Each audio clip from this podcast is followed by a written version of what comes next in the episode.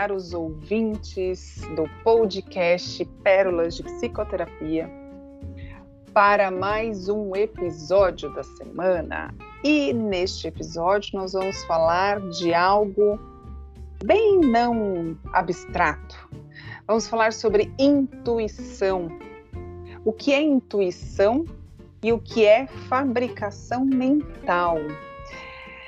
Bom, segundo o dicionário, intuição é a faculdade ou ato de perceber, discernir ou pressentir coisas independente de raciocínio ou de análise.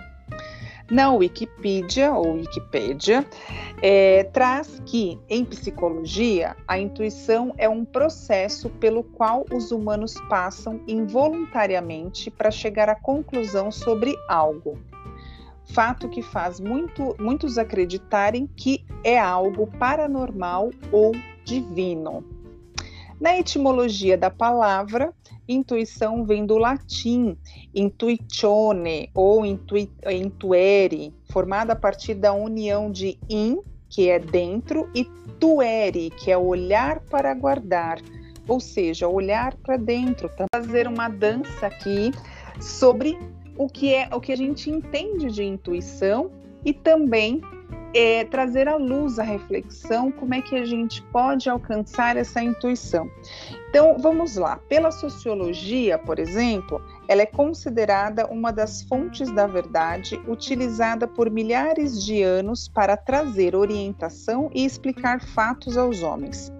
Como conceito, a intuição é definida como a capacidade de perceber, discernir ou pressentir uma explicação independente de qualquer raciocínio ou análise lógica.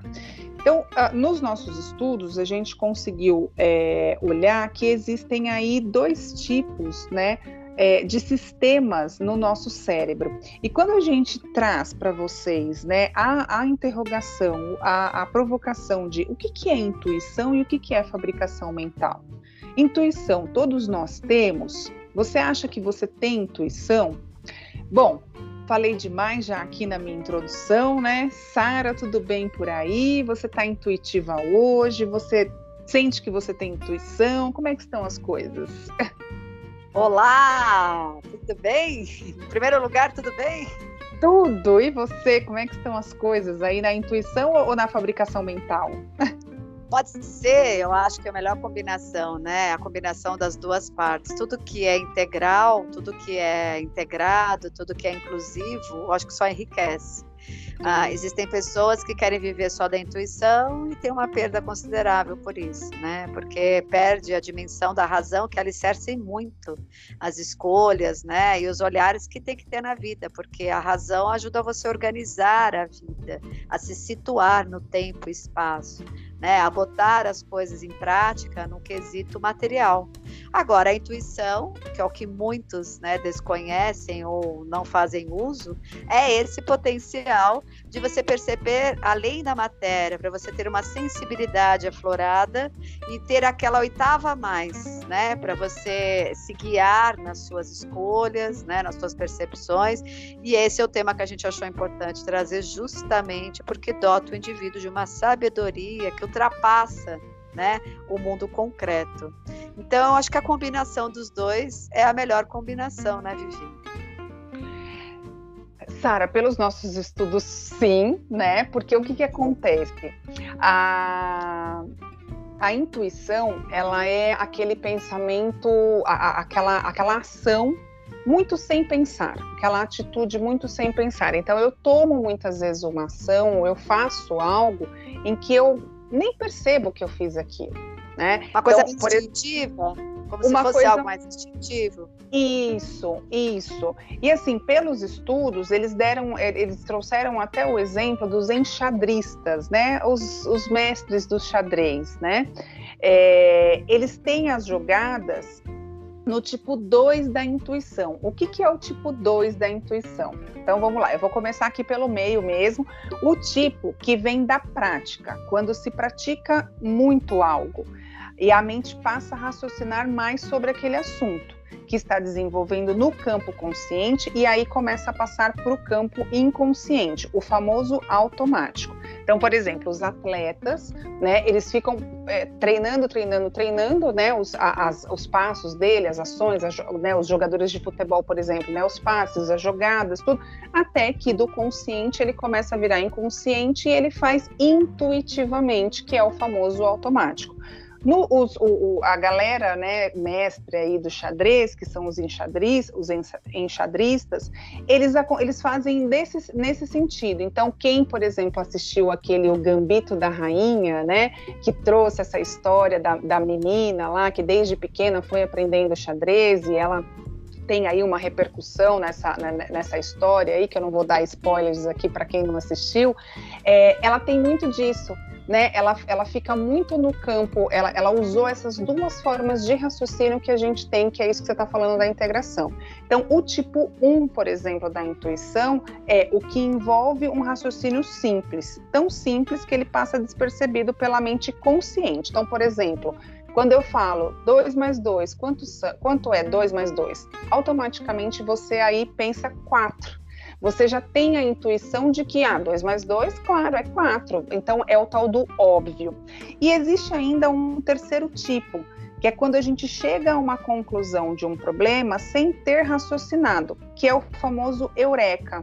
É aquele famoso, nossa, como é que eu não pensei nisso antes? E eu não consigo, nem sempre eu consigo explicar aquilo, porque não tem lógica. Então, assim, quando a gente integra esses dois, esses dois sistemas, esses dois tipos de intuição, né, de, de, de modo de pensar, né, nem de intuição, é onde aparece a, a, a intuição é fabricada.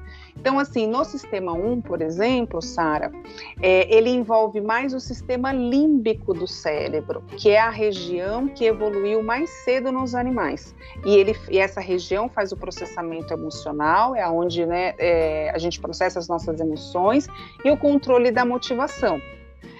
Já no sistema 2, ele vai envolver o neurocórtex, que é uma região que, que evoluiu mais recente. Então, é uma região maior do nosso cérebro, onde também não é só o neurocórtex, mas outras regiões é, e que ele vem cuidar das ações mais complexas, como a linguagem e o planejamento de ações. Então, percebe a importância dessa integração, que um vai mais para o rápido, vai para o raciocínio, mas, mas sem muita lógica, sem ficar um olhando para si e pensando, e o outro não, ele precisa de algo mais complexo que ele vai partir para ação.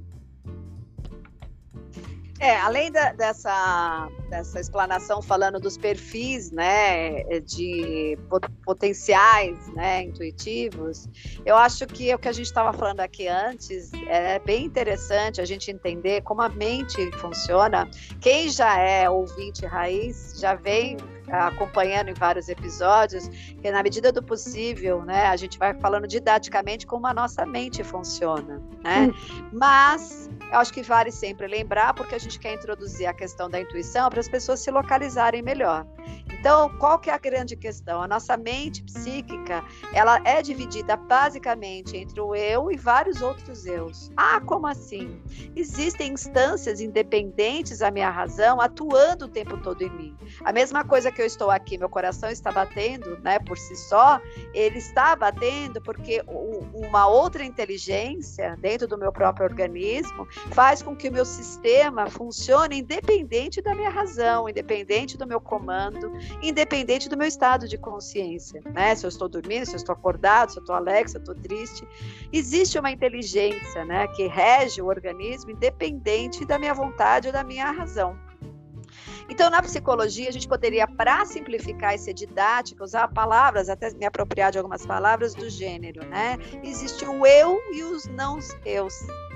Que, que são esses outros não eus? São esses eus que estão atuando em mim, independente de eu reconhecê-los, de eu percebê-los, de eu saber da existência deles pela consciência. Então, por exemplo, quando nós dormimos, né, a nossa consciência seria, em tese, interessante que assim ou fosse, porque muita gente dorme mal porque não aprofunda o sono, mas quando um sono é bem é, saudável, você rebaixa o seu nível de consciência e é o que acontece, você vai mergulhando né, nos níveis de consciências mais profundos que estão no inconsciente. E aí é da onde vem os sonhos. E daí que a gente pode dizer que advém também, né, esses potenciais intuitivos. Por quê? Chocante ou não, a nossa mente tem presente, passado e futuro acontecendo ao mesmo tempo. Só que eles estão, né, em outros níveis, né, é, de consciência diferente desse, desse nível de consciência que eu estou aqui falando com você e tudo mais. Então é muito importante a gente já partir desse lugar, porque todo e qualquer entendimento disso vai parecer o quê, né? Viver bruxaria, você está falando de mediunidade, você está falando de algo divino, você está falando de religião. E na verdade a gente está falando de experiências que, se você observar, em algum momento da vida você se deparou com aquela sensação de que você teve a presença dessa voz muito mais intuitiva que já estava te sinalizando, te apontando coisas, que passado um tempo você foi lá e comprovou. Né? Então, é desse lugar que a gente está falando. Se a gente pensar dentro de uma leitura junguiana, Jung divide a psique de uma maneira mais didática também entre ego, sombra pessoal sombra coletiva e self. Existem outros aspectos, mas no geral, para a gente poder entender a base, é como se fosse. Eu sempre fiz uma leitura assim, é, lúdica, né? De como se a nossa mente fosse uma empresa. Dentro dessa uhum. empresa existem cargos que funcionam concomitantes, né? Mas independentes. Então, de alguma maneira, o ego seria essa consciência cartesiana, né? essa consciência que nós estamos nesse estado de consciência. Ao mesmo tempo que eu estou aqui com você conversando, existe uma sombra pessoal. O que é sombra pessoal? É tudo que está guardadinho lá no meu inconsciente, mas que, por ser pessoal, ele tem exatamente todos os eventos e fatos que aconteceram na minha vida desde quando eu fui concebida. Então, esse é meu inconsciente pessoal, né? É meu arquivo de memórias subliminares até os mais recentes. E tem a, a, sombra coletiva, que também, quando a gente fala sombra, é porque não está na luz, não está na consciência, não está na claridade. Então, é um lugar onde existe no nosso inconsciente também né, todos os registros dos quais a humanidade já vivenciou em qualquer momento né, da história do planeta e dos, das camadas mais é, presentes até as mais arcaicas, as mais antigas. E tem o self, né, que é esse centro ordenador que está além do ego, está além da sombra pessoal, está além da sombra coletiva, que é né, uma energia também presente dentro da minha psique e que guarda tudo, guarda o ego, guarda a sombra pessoal, guarda a sombra coletiva e além de tudo ele tem, né, uma energia que ela é ordenadora e ela cria direções, independente do meu ego, eguinho, gostar, uhum. que é a grande dificuldade quanto mais o indivíduo, né, se é, se tornou um ser uh, tecnológico e tudo mais, a dificuldade de reconhecer essas instâncias. O self guarda todo o código, né, o DNA da minha alma. Então tem o self pessoal e esse self coletivo também. Né? O que, que é o DNA? Aquilo que é essencial, aquilo que não foi contaminado e não vai ser contaminado por aquilo que foi criado pelo ego né? e pelas experiências desta vida e para algumas tradições de outras. Que a gente não vai entrar nisso. A intuição, porque essa explicação, para você entender que você não está sozinho. Por isso que dentro de processos de análise como o nosso, a gente quer ouvir os seus sonhos, a gente quer ouvir essas manifestações que vêm do teu inconsciente, porque, desculpe a notícia, né? Essa consciência que vos fala só tem 10% do conhecimento de você mesmo. Os estudos mostram dentro dessas abordagens que 90% de tudo que existe em você estão no inconsciente. Que existe em você, que existe da sua memória da, da, da tua história de vida, da humanidade e tudo mais. Então, para muitos isso é muito difícil, porque são racionais. Para alguns já sacaram isso com uma forma mais tranquila, né? De perceber que, de fato, existem muitas coisas dentro de mim que regem também o jogo e eu preciso, num dado momento da vida, me curvar a isso. Que esse é o caminho da individuação. Nosso caminho é botar esse ego de joelhos com humildade, botar as sandálias da humildade para reconhecer e reverenciar todos esses aspectos que existem dentro de mim num mundo inconsciente. A intuição, aonde que entra? Então a intuição, ela faz parte de um departamento dessa empresa como o ego está lá como gerente da consciência, né? A sombra pessoal como gerente do inconsciente pessoal e a sombra coletiva como gerente, né? O grande gestor do, da, da, do inconsciente coletivo. E o self, ele é o cara, ele é o boss, né? Ele é o big boss. Ele que sabe tudo, ele que manobra tudo e ele que constrói todas as possibilidades das nossas experiências aqui ou em outros níveis de consciência. A intuição, para mim, se eu pudesse trazer numa condição a didática acompanhando esse raciocínio, é como se fosse um mensageiro. Não tem o um mensageiro, o office boy, né, de uma empresa, se a gente brincar um Sim. pouco, e por isso que eu acho que poderia ensinar isso nas escolas numa boa, que as crianças rapidamente iriam captar isso, né? Com facilidade, porque não estão contaminadas de um ego tão fechado, racional, isso tudo é balela. Mas se a gente voltar e acessar a nossa criança interior, a gente vai conseguir perceber através dessa ilustração né, que a intuição é como se fosse esse grande mensageiro. É o office boy de todos esses departamentos né? Ele vem para a consciência, né, com uma mensagem subliminar aos meus pensamentos, porque ele conhece o que está no inconsciente pessoal, ele conhece o que está no inconsciente coletivo e ele está a serviço do self, que é o Big Boss. Então, se a gente puder traduzir para começar a nossa conversa, a gente pode pensar nessa imagem, né? A nossa psique enquanto uma grande empresa e essa intuição vindo para fazer o mecanismo, como se fosse um mensageiro. Porque é muito importante para o nosso ego, para a nossa consciência, no nosso dia a dia, nas nossas percepções, nas nossas escolhas, na construção dos valores que a gente tem, né? nos olhares que a gente vai construir, também dar espaço para que esse mensageiro meio que venha falar um pouquinho no nosso ouvido o que que o Big Boss quer da gente. O que que o Big Boss pretende naquele momento de vida pelas escolhas que você vai fazer. E como a gente está sendo muito uh, artificializado porque a gente é convidado o tempo todo com o advento da tecnologia, né, a cada vez mais ficar olhando para fora no sentido de ficar preso e alienado mesmo, né? Com as informações que vêm, desse grande boom de informações que a tecnologia trouxe, a gente vai perdendo cada vez mais a conexão com a percepção e o valor dessas mensagens. Né? Concorda comigo, Vivi? Não só concordo, como eu vou trazer também uma questão aqui da intuição bergsoniana. É uma teoria aí do filósofo francês Henri Bergson, onde ele entendia né, que a intuição tratava-se da dimensão da experiência interior uma inversão da atenção capaz de ultrapassar o âmbito co cognitivo, alcançando níveis poucos, poucos acessíveis da psique, mobilizando a vontade, liberando a memória, iluminando o inconsciente, ou seja, tendo uma introspecção, um mergulho no eu profundo. O eu profundo é o eu que não pode ser pensado, é uma força, uma totalidade, uma transformação contínua.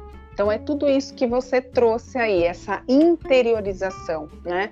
Essa integração do que a gente já falou até de, de, no episódio de sombras e luz, né? Essa integração de tudo que é meu, de tudo que pertence. Então, eu não posso ficar só no raciocínio é, lógico, só na racionalidade, só naquela coisa concreta, né? Porque eu tô, como a gente sempre explica aqui, né, Sara? Quando eu vou para os extremos, é onde eu tenho a capacidade de atrair e adquirir as doenças né, as patologias, porque eu não estou no, no, caminho do meio, eu fico muito ou no céu ou muito no inferno. Então eu não consigo trazer né, é, é, o, o, agora, por exemplo, né, o, o, caminho mesmo do meio. Você falou que a gente vivencia no, no nosso cérebro, e realmente é, é verdade isso, a gente vivencia os três tempos ao mesmo tempo, então passado, presente e futuro. Na verdade, se a gente for olhar, o tempo não existe. Né? Esse tempo que a gente conhece, que a gente aprendeu lá cronologicamente, com reloginho e tudo mais, acaba não, não existindo, porque o que passou foi, não, não tem como eu voltar lá, não tem como eu fazer nada diferente, porque ficou lá. Então, assim, são Agora a gente está gravando à noite, são 7 e 8. A hora de 7 e 7 foi embora. Eu, você estava falando às 7 e 7, né?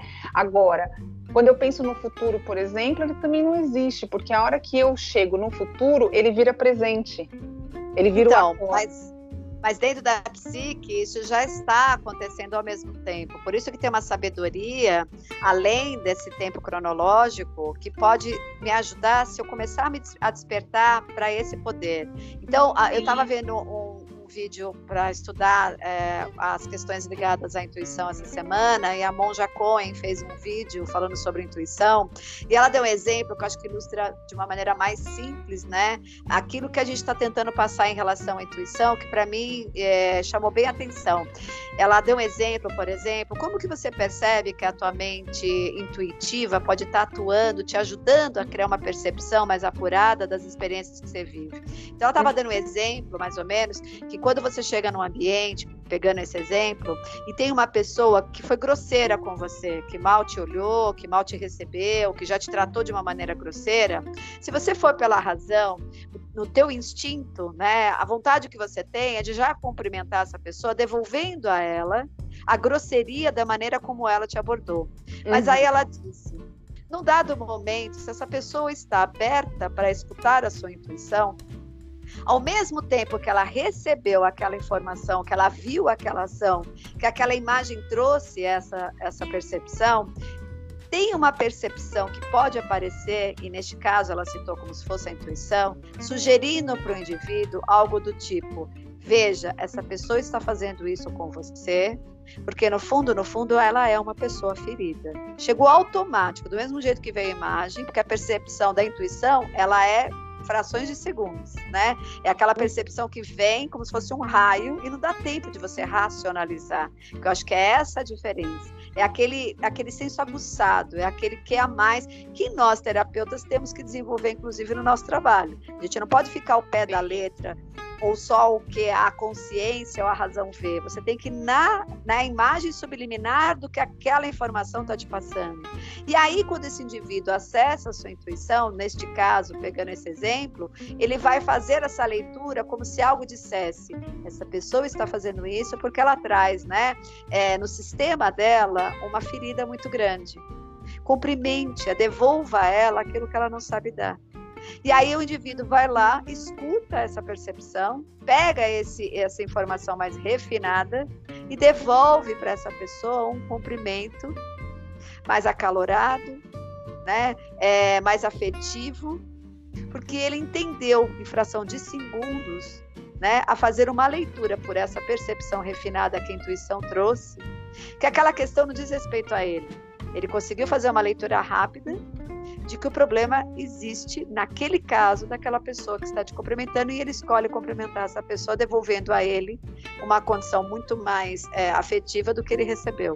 Então, a, através desse exemplo, é como se nas entrelinhas você estivesse vivendo, mas o tempo todo você tivesse como se fosse uma oitava a mais, né, na percepção daquilo que está acontecendo e não ficar muito a ferro e fogo Dependendo das informações que você recebe, das coisas que você vê, é uma tentativa de aguçar em você uma percepção o tempo todo no subliminar, prestando atenção no gesto da pessoa para além do que ela fala, entrando nos ambientes, tentando procurar sentir, né, como você percebe esse ambiente para além da imagem.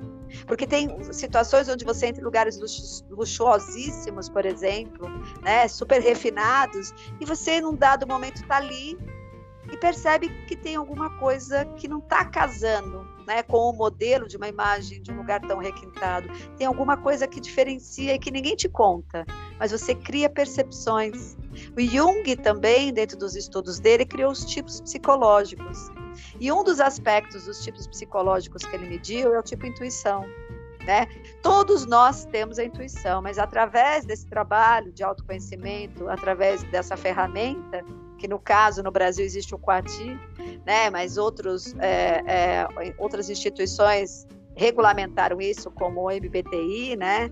Você consegue entender se você tem que funções de percepções mais aguçadas. Se você é mais sensorial, racional, se você é mais intuitivo, perceptivo, né? No nível mais né, subliminar. Então, quem é, no meu caso, eu sou uma intuição extrovertida com sentimento auxiliar. Então, eu já chego no ambiente porque já é da minha natureza e nas situações, e o subliminar vem primeiro, para depois vir a informação racional. Isso não quer dizer que todos são assim, mas o que a gente está tentando trazer aqui, que isso é possível ser trabalhado, né? Isso é possível é, começar a, a, despertar, pelo menos a atenção que isso existe em você, que isso não é uma lenda, isso não é papo de curandeiro, isso não é papo de terreiro, isso não é papo de espírita, isso não é papo de budista. Hum isso é parte da natureza psíquica humana, né? Então acho que é interessante ilustrar dessa forma, né, Vivi? Não, claro, e você conseguiu trazer muito bem aí a ilustração. Eu acredito, né, pelo menos assim, espero que os nossos ouvintes consigam também é, enxergar essa, essa ilustração, é, porque a intuição ela é inerente nossa, do, né, do ser humano, mas nem todo mundo consegue acessar essa intuição, nem todo mundo sabe utilizar essa intuição. E a gente ainda tem, por, por vários fatores, né, infelizmente, a questão de que para muitos, né, já foi se criado um rótulo, um papel que a intuição é bem como isso que você falou, é coisa de, de, de bruxaria, é coisa de é, sobrenatural, é coisa que ah, é, é, é, dom, né? É um negócio que, gente, está fora do, do, do, normal, está fora do Papo de, quem, de alguém que não tem o que fazer. Papo de quem não tem o que fazer, ou daqueles que, que vão tomar algum chazinho que vai alucinar, que vai dar qualquer estado de alteração de consciência, né? É, como você começou falando, né, Sara, esse episódio, é, o nosso, a, a, a, nossa realidade dentro do nosso cérebro não é da forma como a gente pensa que ela é, da forma como a gente enxerga, né, ali as coisas, porque vai além. Então, assim, é, a gente deve confiar na nossa, na nossa intuição à medida que a gente tem o, o autoconhecimento e a autoconfiança. É impossível não, não ter essas duas instâncias e você atribuir algo à intuição, porque a gente precisa é, que o indivíduo, né, é, é, a, a, autoconfiança e autoconhecimento, eles permitem que o indivíduo separe a intuição dos seus medos e dos seus desejos. Por isso que a gente colocou lá o que é intuição e o que é fabrica, fabricação mental. E muitas vezes a gente fala assim, ah, é coisa da minha cabeça. Você deu o exemplo, né, da monja Conha aí, que ah, a pessoa é, cumprimentou ríspida tal, às vezes você olha e fala, ai, foi coisa da minha cabeça. Muitas vezes é sim. Em consultório eu falo muito isso. Quando a pessoa fala assim, ai, fulano, não sei o que, eu, ai, eu acho que eu senti isso e aquilo, mas acho que é coisa da minha cabeça. Eu falo, é, é sim coisa da sua cabeça, porque está na sua cabeça. A intuição vem dessa consciência, vem dessa, de, dessa instância que está aqui na, na, nossa cabecinha, o nosso topo aqui do nosso corpo, né?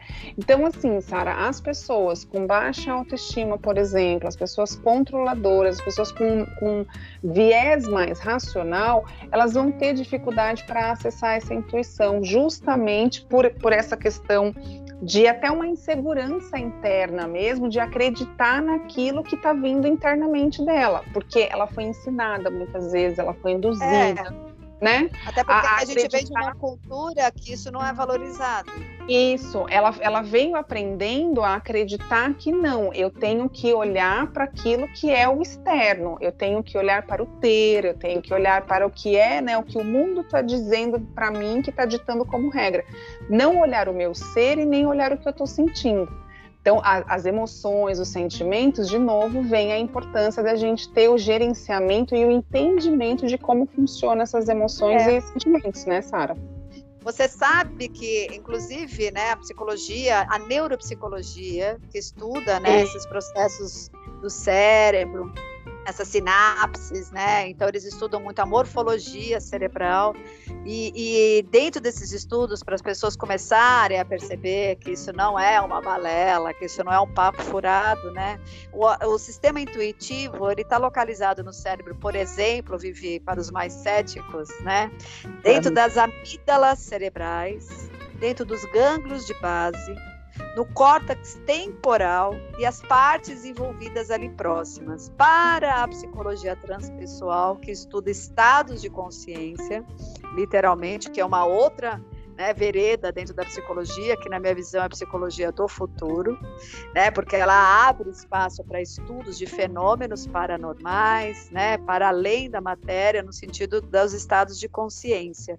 A glândula pineal é a, a parte do cérebro que se localiza exatamente no centro, né, do cérebro, se a gente puder traçar aqui os meridianos, a gente iria entender que a glândula pineal está exatamente no eixo, né? no centro da, do aparelho do cérebro. A glândula pineal é um estudo né, que existem várias universidades do mundo, inclusive na Inglaterra, que tem estudos interessantíssimos sobre isso. Né? Na Dinamarca, a gente soube de estudos sobre isso, trabalhando estados de consciência.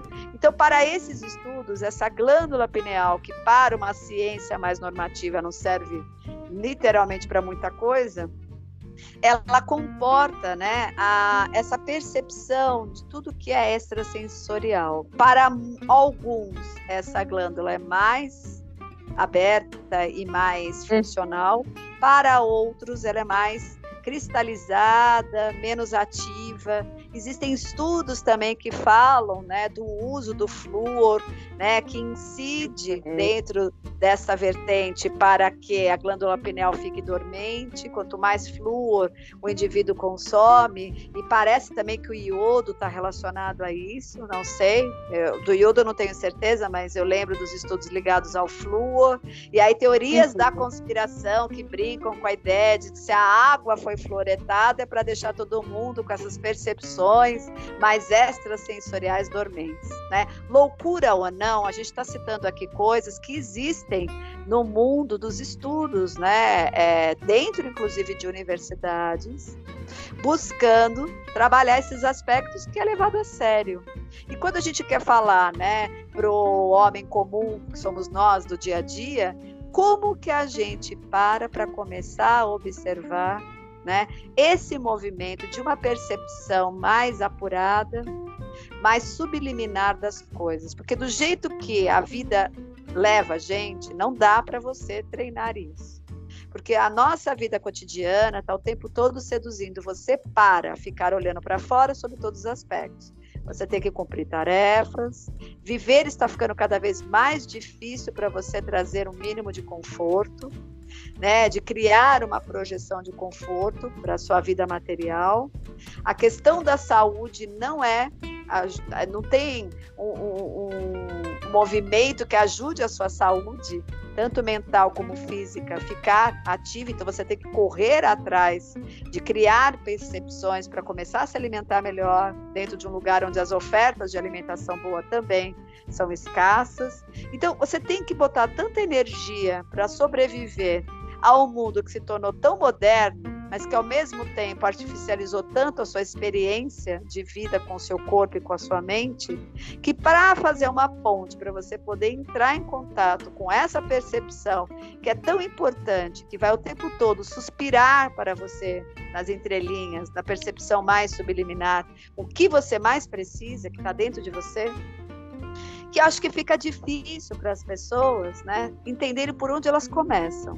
Algumas pessoas já têm isso mais aflorado. Quem faz terapia, querendo ou não, pelo menos no trabalho que a gente faz, né, já começa a atinar que é muito importante prestar atenção àquilo que não é visível ou que não tem lógica, que são os sonhos, que é o que a gente né, é, estimula o indivíduo a fazer uma leitura, se aproximar dessas imagens, através da linguagem simbólica que a própria terapia vai propondo, de você começar a parar para observar o movimento da tua vida e observar os símbolos né, dos aspectos que se repetem, das coisas que também estão no subliminar e no dia a dia você não percebe. Então, parar uma vez por semana para falar de você e observar você dentro de um laboratório, né, entendendo você como espectador, te ajuda a perceber esse caminho também. Né, dessa, desse, dessas repetições, desses fenômenos que vão acontecendo, e você aguça essa percepção. Eu já estou te dando de letra, né, dois aspectos já frontais. Aí ah, a gente selecionou aqui, né, Vivi, alguns pontos também para falar sobre isso, né? Em relação ao que você pode fazer para começar né, a, a ir em direção, a tomar conta, a perceber esses aspectos subliminares que estão o tempo todo com você, mas que muitas vezes você nem sabe como fazer para escutar, para perceber, para sacar essas coisas. Né? A gente separou esses cinco exercícios aí para a gente trazer, né, Vivi? Sim, Sara. É, eu posso já falar um deles? Ah, eu acho importante, que acho que as pessoas estão esperando por isso. É. Então, assim, como eu falei já anteriormente, né, o autoconhecimento, né, o autocuidado, essa importância de eu entender como eu funciono.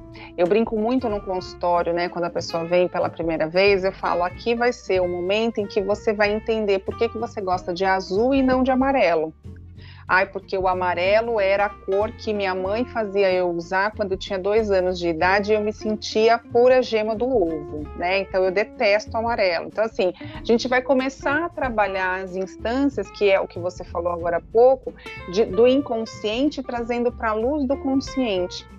E como você falou no começo, eu vou repetir: a gente tem 90% das nossas ações aí tidas pelo inconsciente, só 10% estão no nosso consciente. Então, olha o quanto é importante a gente estar tá integrado com quem nós somos, entendendo quem nós somos, nos aceitando como somos, né? Entendendo como a gente funciona. E aí, claro, o autocuidado vem como um complemento também, de eu parar esse, esse tempo, não só essa uma horinha, assim, 50 minutos no, no, no consultório, né, Sara, da terapia uma vez por semana, mas eu ter outros, outras instâncias que me deem prazer, outras atividades que eu faça em que eu possa me desligar dessa, desse ritmo frenético do meu dia a dia porque, Sara, vamos combinar, a gente já tem esse processo aqui, mas eu e você, a gente sabe aqui nos bastidores que tem dia que a gente não consegue nem lembrar o que, que a gente comeu no café da manhã quando o nosso dia termina. Então, se é a gente vai perdendo, vai perdendo o poder da contemplação, e sem contemplação, é a possibilidade de parar e observar, você se distancia de toda a possibilidade de escutar essas vozes.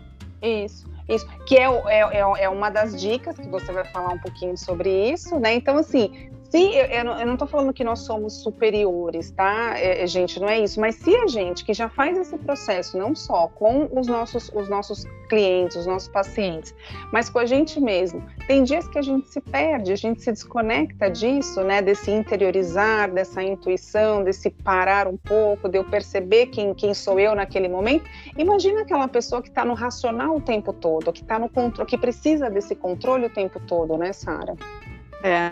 Então vamos lá para as dicas, né? Que eu acho que todo mundo pode se servir melhor quando tem algo de concreto, né? Para poder se experimentar.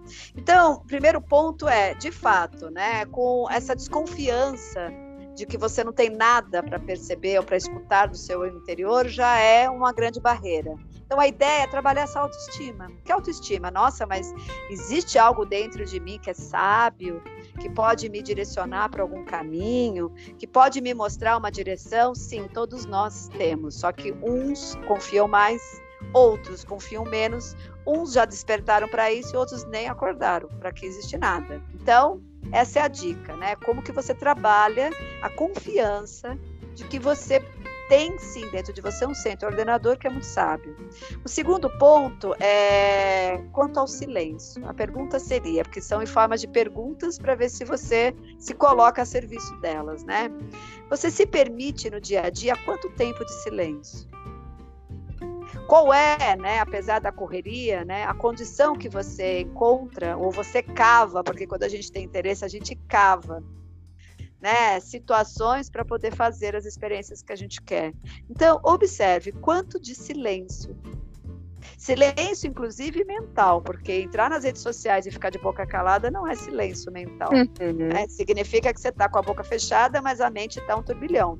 Você está processando por segundo né, uma ba um batalhão de informações. Silêncio é contemplar, parar né, e ficar no seu silêncio, se escutando. Ao se escutar, você começa a criar né, um repertório de percepções dos estilos de pensamento que te visitam. Daí esse silêncio te serve. Esse é um exercício também. Terceiro, né? Você presta atenção aos seus sonhos, sonhos que você tem quando dorme. E quando você acorda, você valoriza, você joga no lixo todas aquelas imagens, imaginando que aquilo não serve de nada, que na melhor das hipóteses você tem uma conclusão de que eles são bizarros e ponto final. Quando você vem para terapia, a gente desperta a atenção do tipo, não jogue fora o que você tem de melhor, que são imagens que parecem desconexas, mas elas estão é, é, colocadas numa trama que, se você parar para observar o símbolo que elas trazem, você vai ter como se fosse um dilema, né, uma charada que vai te dar uma resposta de algo que você precisa saber sobre a tua vida.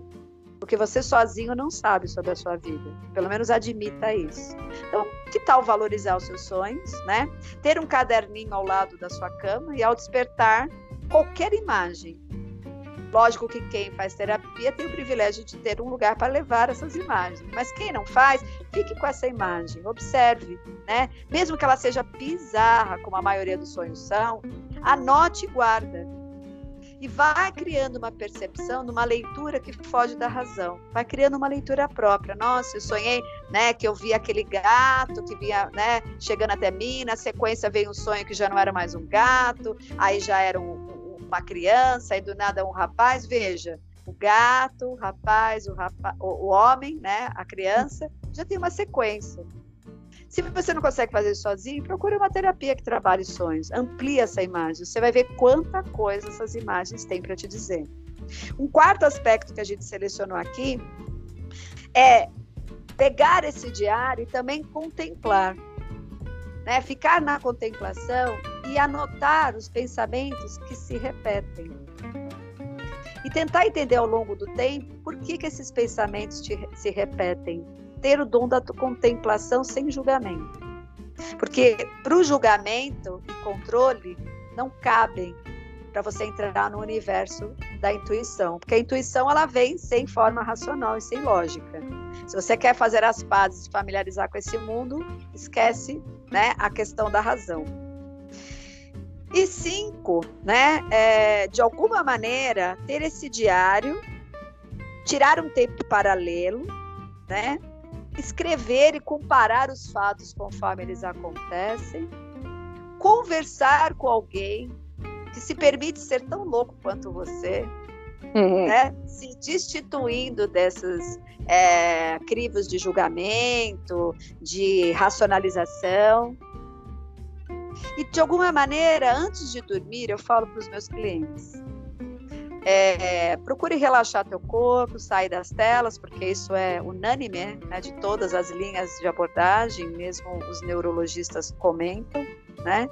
E ao dormir, tenha uma consciência corporal, repare como está teu corpo, presta atenção como você relaxa dos pés à cabeça e comece a cultivar um diálogo para o seu inconsciente, esse que a gente falou que tem 90% daquilo que você é e daquilo que você acha que é e não é, né?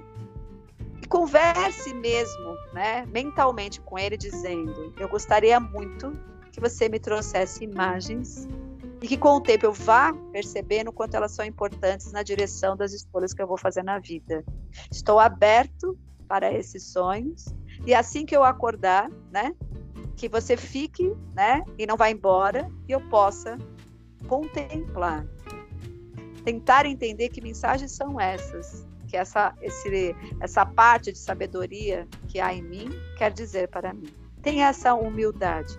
Experimente. Se você não concorda, faça experiência. Então, vai para o empírico, vai para né, é, o exercício. Começa a perceber. Na melhor das hipóteses, você vai ficar louco, você vai falar: Nossa, eu tô pirando, tô escutando vozes, tô vendo imagens desconexas, aquelas duas loucas vão me pagar. Ou, na melhor das hipóteses, você vai começar a perceber que existe sim conteúdos que vão fazendo sentido ao longo do tempo se você ainda não fizer terapia ou não tiver um lugar para trabalhar isso, você vai procurar e você vai ver que diferença isso vai fazer na sua vida. Nesse momento, essas são as minhas palavras, considerações finais, Vivi. Bom, as minhas considerações finais vai para dica de leitura. Hoje eu vou trazer aqui um livro que vai complementar tudo isso que a gente está falando, que chama Rápido e Devagar: Duas Formas de Pensar, do escritor, teórico e pre, é, ganhador do Prêmio Nobel de Economia em 2002, Daniel Kahneman que ele traz, né, onde ele entende, que é o que a gente explicou aqui, que todos nós temos é, essas duas formas de pensar e a gente não percebe é, e aí é onde ele entende que a intuição acontece quando a gente leva em consideração esses dois sistemas. É tudo aquilo que a gente explicou aqui, mas claro, de uma forma muito mais ampla, muito mais aprofundada, porque é um livro aí com, com muito mais informação. Então, quando a gente leva em consideração esses dois sistemas, essas duas formas de pensar, que é o, o raciocínio, o, o, pensamento mais rápido e o raciocínio mais lógico, a gente vai, é, isso nos ajuda a pensar melhor, a dar uma resposta uma pergunta, tomar uma decisão. Há muitas vezes eu faço todos os dias o mesmo caminho para ir trabalhar. Num determinado dia, na minha cabeça pinga, olha, vai por esse outro caminho aqui, né? E muitas vezes é a nossa intuição, é a famosinha, bonitinha estrelinha da intuição dizendo para a gente ir por esse caminho. Quantas pessoas já não, não têm relatos, né, de pessoas que contam que, nossa, justo esse dia eu mudei o trajeto do, do, do para o meu trabalho e no caminho que eu estava, que eu ia sempre todos os dias, tinha um acidente feio e era muito provável que eu iria me envolver nesse acidente, ou aconteceu alguma coisa que me colocaria em risco ou que me traria algumas questões negativas, algumas consequências negativas. E aí é onde a gente fala né, do, do famoso, ah, é coisa da minha cabeça. Lembrem-se, é coisa da nossa cabeça, sim, e também do nosso coração. É onde a gente vai integrar esses dois sistemas, tá? Então, essa é a minha consideração final. Dica de livro Rápido e Devagar, do Daniel Kahneman. Para terminar, então, geral, eu acho que me veio agora uma lembrança, né, das histórias de infância. Quantas vezes você não ouviu falar, ou mesmo outras pessoas em outros lugares, comentando histórias de pessoas que perderam o voo, né? Ou de alguma maneira tiveram uma intuição de que não foram fazer determinados movimentos ou embarcaram, é, não se sentiram bem, e aí elas perceberam no final das contas que não tinha que estar embarcando mesmo naquele lugar. Então, para ver que existe algo maior que a van filosofia não explica, e não adianta procurar isso pela razão, é perda de tempo. Eu acho que a gente precisa dos dois, mas a intuição precisa mais do que nunca ganhar um espaço que a nossa contemporaneidade não ajuda muito a estimular isso. Estamos aqui para estimular. Boa semana a todos, beijos, Vivi, boa semana para você e até o próximo episódio. Boa semana a todos, beijos, boa semana aí também, Sara, e até o próximo.